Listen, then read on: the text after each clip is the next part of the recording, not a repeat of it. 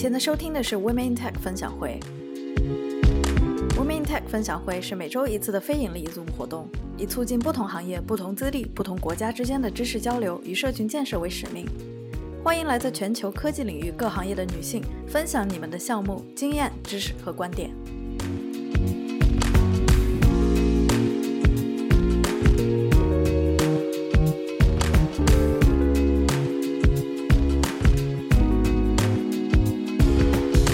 大家来到我们今天的维明 Tech 分享会，我是你们今天的主持人大白白。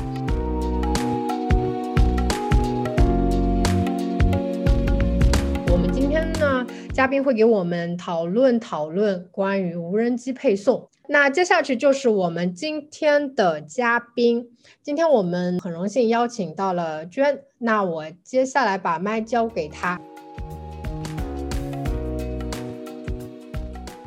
今天非常能够荣幸和大家一起来分享讨论无人机配送的相关话题。这是我博士研究的课题，它非常的有意思。我目前在美国一所高校担任助理教授，我的研究方向是无人机配送、物流网络优化和供应链风险管理。相信关注科技发展的小伙伴对无人机不会太陌生。无人机是无人驾驶飞机的简称，英文缩写是 UAV（Unmanned Aerial Vehicle）。它包括固定翼、混合翼和旋翼三大类机型。无人机技术在军事应用上有近百年的发展历史，但直到过去十年的时间里面，它才随着航空、计算机、材料和电池领域技术的突飞猛进，无人机的制造成本才大大的下降，从过去的几千万美元降低到现在的几千美元。也正是由于成本的驱动，无人机技术开始广泛应用在民用领域，包括物流领域、农业、侦察、航空拍摄等。今天我们主要讨论的是无人机在物流领域的应用。具体来说，它就是为了满足低成本、高效率配送需求，在城市交通拥挤或山区道路崎岖等场景下，用于末端配送的无人机。不过，我希望大家思考一个问题：物流末端配送真的有必要用无人机吗？还是说无人机只是商家为了博取眼球的一个噱头？那今天的讨论分为四个部分，第一部分是阐述物流最后一公里配送它的定义、特征以及无人机配送的必要性。第二部分介绍无人机配送的背景及发展现状。第三部分是指出无人机配送的热门研究课题。那最后就是对无人机配送的一个未来的展望。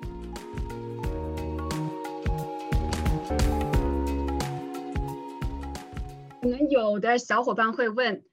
什么是物流配送最后一公里？它真的是一公里吗？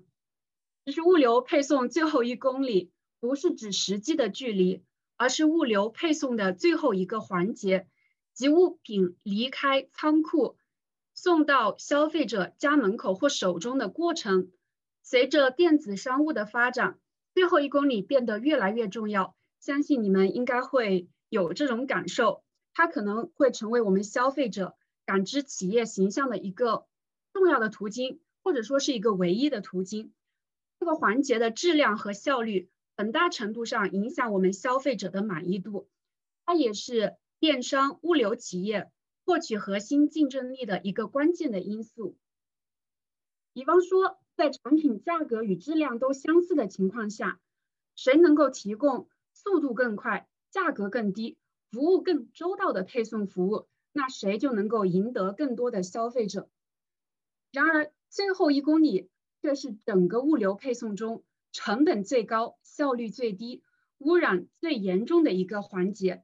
有数据表明，最后一公里配送在成本和时间上的花费要占到整个配送作业的百分之三十以上。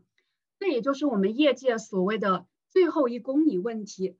一直是物流配送的一个瓶颈。因此，如何有效地提升最后一公里的运作效率，对于电商、物流企业乃至我们整个社会的发展都是至关重要的。那下面我就想谈一下最后一公里配送的它的三个特征，决定了它的成本高和效率低。第一是配送节点多，第二配送物品批量小，第三消费者渴望免费配送，并且对配送的时间越来越苛刻。物流配送的其他环节是商家对商家，就是我们所谓的 B to B。通常都是整车大批量的运送货物，但是最后一公里呢，它需要配送员挨家挨户送出一个个小小的快件，它所涉及的人力最多，效率最低。这个就是为什么电商他们会要寻求一种，比方说科技的创新啊，或者说是商业模式的创新。那从宏观层面来说呢，就在电子商务的催生下。全球快递业务量迅速的增长，与之相呼应的就是配送成本越来越高，劳动力却存在着短短缺的情形。消费者对送货时间的要求进一步加剧了电商的配送成本负担。二零一三年起，全球快递业务量以平均每年百分之十九点五的速度增长，仅去年一年，全球快递业务量就高达。一千二百六十亿件，平均每秒钟全球有三千九百九十五件包裹被送出。而中国的快递业务量，截至二零二零年，全年业务量已经超过了八百亿件，并且每年还在以超过百分之二十的速度在增长。中国即时物流订单则以每年超过百分之三十的速度在增长。但与配送需求形成一个巨大的反差的就是适龄劳动力的缺口却越来越大。由中国国家统计局的数据显示，中国适龄的劳动人口，也就是十六到五十九岁之间的劳动力，从二零一三年开始逐年下降，二零二零年一共减少了超过两千三百万元。那这个问题呢，很早之前在欧美国家它就已经存在了。我还记得前几年的时候，我在课堂上面做过一个很有意思的调查，我就问我的学生，我说：“你们有人愿意毕业之后成为一名配送员或者卡车司机吗？”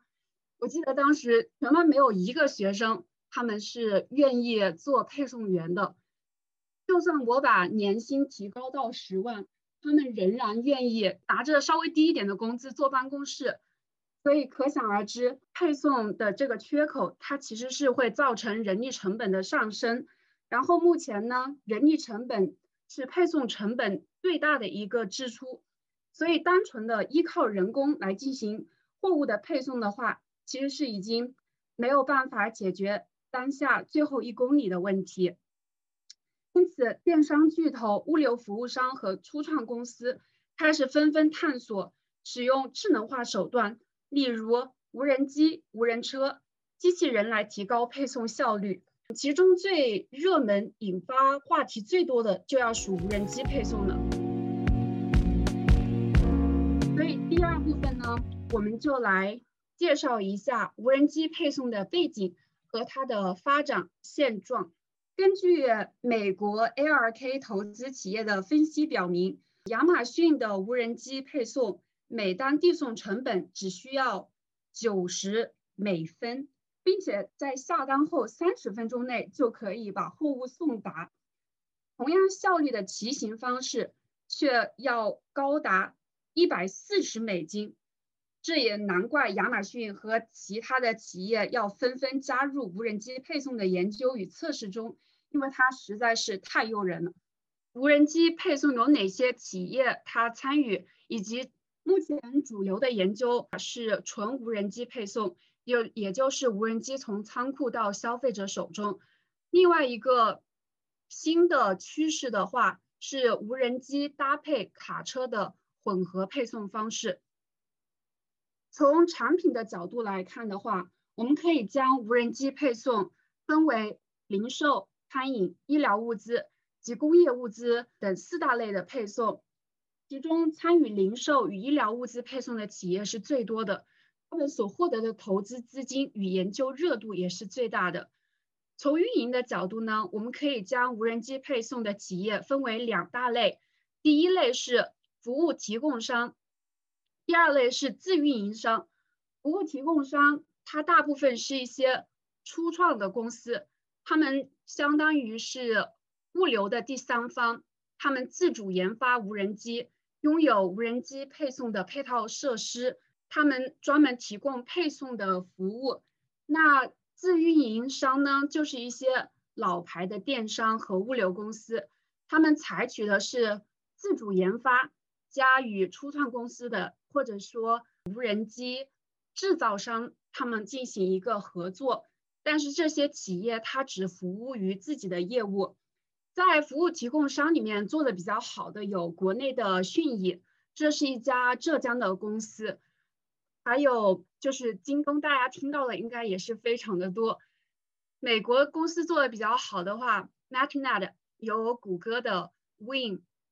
这些都是经常能够在新闻上面看到。并且他们在不同的地方进行了许多的测试。那自运营商，我们能够看到更多更熟悉的面孔，比方说阿里巴巴、亚马逊、DHL、FedEx 这些。零售和医疗物资无人机的配送已经在二十六个国家、五大洲进行测试或试点运营。就很有意思的地方就是，医疗物资的配送，它主要是集中在非洲。和北欧的一些国家，大家想一想，就是为什么是这样一些国家呢？它是有原因的，是因为这些国家像非洲啊，它要么是没有很完善的公路系统，要么就是像就是北欧那些国家是群山环绕的环境。如果采用普通的配送方式的话，比方说卡车的配送，有些地方是根本就不可行，然后有些呢就是要运上好几天。这些医疗物资 very time sensitive。所以我们需要很快的把这些物资能够呃运送到有需求的病人那里。再者，我们从全球的范围来看的话，就是在无人机配送方面，美国是全面领跑的，欧洲积极跟随，亚洲是追赶并超越的一个状态。我选取了各国具有代表性的公司及里程碑事件来介绍一下无人机配送。国内外发展的一个状况。一三年，美国亚马逊率先公布了无人机配送的一个计划。当时，亚马逊创始人 Jeff Bezos 曾豪言说，五年内要让亚马逊会员享受无人机三十分钟配送的服务。但现在已经快八年过去了，亚马逊才在去年九月的时候获得美国联邦航空管理局的无人机运营牌照。不过，早在二零一六年的时候，它就已经呃成功的在英国完成了首次的配送，是因为美国的严格法律法规的限制，限制了无人机配送在美国本土的发展，迫使很多美国的公司去其他的国家进行无人机的测试。那这些国家包括英国啊、澳大利亚，还有非洲的一些国家。就比方说，谷歌就在。澳大利亚一四年的时候，在澳大利亚进行无人机的测试，但现在美国已经开始加快相关法律法规的制定。不仅众多的无人机配送公司，例如亚马逊、谷歌、UPS，纷纷获得运营牌照，并且一些无人机的操作开始逐步被放松。比如现在无人机可以在夜间操作。也可以飞越人或者移动的车辆，这大概在二零二零年之前可能都还是不被允许的。那我们再来谈一谈国内，虽然国内无人机配送起步比国外要晚一些，但是国内企业有着明显的优势。第一个，从配送业务量来说，国内的物流业务需求规模巨大，远远超过其他任何一个国家。其次呢？国内人口密度大，每单配送距离较短，这对现有的无人机的技术是一个非常好的应用场景。呃，后面我们会再讲一讲这一项呃无人机的技术。第三个，在移动互联网技术的带动下，国国人是对新生事物的接受程度要更高一些。那就有像麦肯锡他们就对美国啊、欧美这些国家的一些居民他们进行调查，像美国这边的话，很多人对无人机配送还处在一个比较质疑或者是抗拒的一个状态。因为他们认为带着摄像头的无人机会侵犯他们的隐私，这也就是为什么美国在制定法律法规这一方面，它会对隐私这一方面也会着重考虑。美国的 Zipline 公司，它是一个无人机配送的初创公司，它在一六年的时候启动在卢旺达，就是在非洲的卢旺达全境展开无人机医疗物资应急配送。一七年的时候，配送服务已经拓展到坦桑尼亚。坦桑尼亚比卢旺达要大大概三十五倍。截至今天，Zipline 在非洲进行的医疗物资的配送已经超过八十万件，这是目前唯一一家有相当大规模的无人机配送的一个业务。那目前来说，国内外众多的大公司。还处在小规模试运营或早期的研发阶段，还需要结合具体的应用场景来克服技术的难题。那针对配送无人机的特点，目前主要存在两大技术难题。第一个是电池的续航能力，目前配送无人机的续航时间一般在三十分钟左右。随着无人机载重量的增加，续航能力呢也会相应的下降。另外一方面，过高或者过低的飞行速度都会缩短续航时间。第二个限制是载重能力，目前试运行的配送无人机载重基本上在十公斤以下，甚至大多在一到两公斤。可想而知，这个配送的载重量的话，它是。没有办法完全达到配送需求的这两大技术难题呢，它限制了无人机配送产品的选择范围和能被服务到的消费者的范围。在第三部分的时候，我会讲目前有哪些方式来解决目前遇到的这些难题。不过，为了对无人机配送有一个更全面的了解，让我们来继续看一下它的其他特点，也就是目前。无人机它单位配送成本，我们对它的一个预估大概是一美分到五美元每英里。其中最大的成本开支呢，还不是无人机或者是电池的单价，仍然是人工的成本。这是因为目前无人机需要人远程的操作，不同的国家它虽然有不同的限制哈，但大部分的国家。都非常限制操作员最多同时能够操作的无人机的数量，像之前美国的就可能就是一个，不过现在已经放宽，有的人预测到是一个操作员可以同时操控十二架无人机左右。如果说无人机真的能够实现全自动的话，那无人机的配送的成本还可以进一步下降，甚至。可以降低到我们无法想象的一个程度。根据无人机配送的特点的话，其实我们也能够想见，无人机配送的它的效率应该会取决于无人机的种类、无人机的操作以及配送的环境。那最后我们来再来看一看无人机飞行的环境和障碍，以及这些它会怎么样影响配送的效率。那这个无人机的。飞行环境或者说障碍的话，它包括物理的障碍和监管的呃限制。那物理的障碍呢，就是比方说交通的拥堵啊，这个不是我们地面上的交通，而是空中的交通。大家想象一下，如果同时有好几千只无人机在空中飞行的话，那是一个比较恐怖的一个画面。所以需要比较好的法律法规来，就像我们规范。地面的交通一样来规范空中的交通，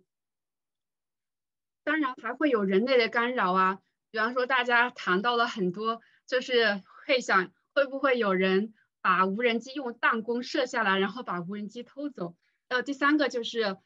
建筑物啊，这个主要是在大城市，像上海啊、北京啊这些大的城市有很多大大的建筑物啊，他们会影响无人机的飞行。另外呢，像这些大的建筑物的话，它不仅是一个障碍，同时无人机如何将包裹送到每家每户也是一个比较大的问题。当然，这对于现在的配送员来说的话，也是一个不小的问题。当然，天气啊，比方说风雪呀，还有下雨呀，这些对无人机的影响是非常大的。毕竟无人机它不像卡车这么的巨大，风雪对它的影响会比对卡车的影响会更大一些。那其他飞行呃物的干扰，比方说呃鸟啊、燕子啊之类的。对于无人机来说，也是一个比较大的干扰。最后就是政策方面的监管。前面我们谈到美国，呃，联邦航空局，它对无人机配送它的管理是比较严格的。这个其实在一定程度上面是限制了无人机的发展。不过现在我这边它是对这个有放宽的。我记得之前有跟一些。就是做无人机投资的一些呃投资人有跟他们聊过，他们当时说，不管是在美国还是在中国，目前最大的一个障碍可能还是一个管理规范的一个就是限制，限制了无人机的发展。那从无人机的发展的现状，我们了解到，国内外有很多的企业在进行无人机配送的一个测试或者试运营，然后从无人机的特点，我们也了解到，正是因为无人机它能够大大的加快交付的时间，降低配送的成本，同时因为它用电池供电，可以在一定程度上降低温室气体的排放，才有吸引了这么多的大公司去投资啊，或者是运营无人机配送。另一方面呢，电池的续航能力和无人机的载重重量限制了无人机的潜力。那接下来第三部分，我们就要谈一下目前比较热门的研究课题是如何来解决前面谈到的续航啊、载重的这些问题。除了我们发展电池啊与技术材料，像我的话，我的背景是 operations research。就是我们从 operations research 的角度来看的话，我们的方法不是从发展电池和材料技术，而是在这种类似于商业模式上面和数学建模这方面优来优化它的一个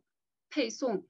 目前最常见的是无人机，纯无人机的配送，但一种新的趋势是无人机和卡车的配送。就有人提出说建立针对无人机纯无人机的配送，就有人提出建立无人机运输中心或充电站，类似于加油站。也就是说，当我们建立了更多的无人机运输中心的话，那无人机它所飞行的距离就会缩短，那就能够服务更多的消费者。如果我们增加更多的充电站的话，那无人机，它在飞行的时候，电消耗完了之后，能够立马就被充电，然后继续它的飞行。也有人就提出说，无人机和卡车的混合配送模式，这个呢，它是结合了无人机与卡车各自的优点。就目前对无人机配送的研究，它有非常多，但主要集中在优化配送效率、成本。不过，有越来越多的企业和学者也开始优化无人机配送产生的温室气体。那主要的研究方法呢，有数学建模、算法优化、案例分析、文献综述。那像就是几个有意思的研究话题，主要有以下几个方面：第一个是无人机配送是否能够降低成本、减少温室气体的排放、提高运送效率。在哪些情形下面，无人机配送比纯卡车配送要更省钱、更环保、更高效？那成本和环保之间有什么样子的关系？是不是成本和和温室气体的排放量同时降低，还是说此升彼降的一个关系，还是说两者都上升？同时，成本与效率之间是不是也存在这样子的关系？然后呢，就是我们应该如何来使用无人机，以达到配送的一个最优的效果？那对于第一个问题的话，我相信大家可能有答案了，对吧？就是它取决于我们前面谈到的无人机的种类、操作的环境、操作的过程，然后配送的环境。总体来说呢，就无人机它配送的潜力是非常大的，但需要我们针对不同的飞行任务和配送的环境啊。地区啊，选择合适的无人机以及合适的操作方式。我们可以选择无人机和电动车啊，或者是无人机、无人车的它们一个混合的搭配方式。另外呢，我们还要需要进一步或者说提高无人机的技术，来降低无人机的成本。同时呢，前面提到的法律法规是目前一个比较大的一个瓶颈，就是。如何来制定相关的法律政策，最优这个配送的方式，并且能够最有效的利用无人机的一个潜力。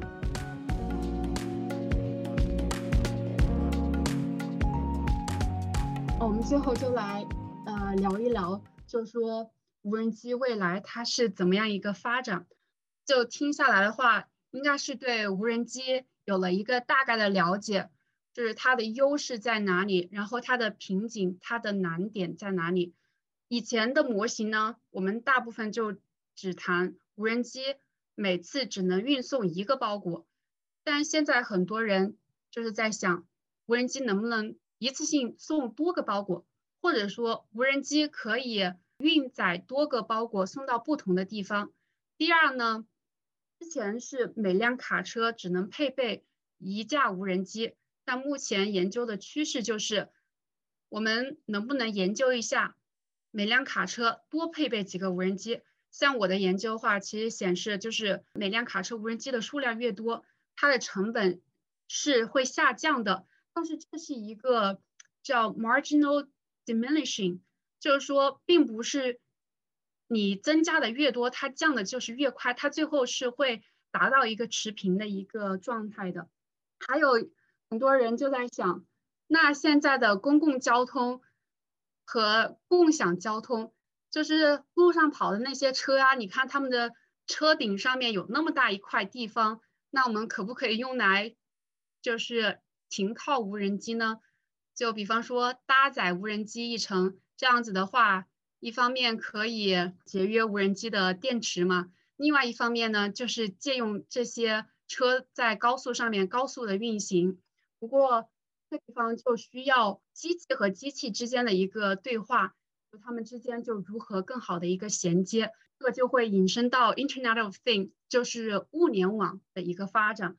和智慧城市的发展。最后呢，就是有人就在研究无人机仓库，像飞艇式的仓库和风箱式的仓库，这些都是亚马逊他提出来的。这个飞艇式的呢，就是说。我们能不能在天上，类似于航空母舰，就是一个大的仓库，能够发射很多小的无人机，并且在这个仓库里面，它会储备很多的货物，像亚马逊啊，他们的包裹就会全部扔到这个飞艇里面。这个飞艇呢，就作为类似于一个飞行的仓库，来供给众多的无人机。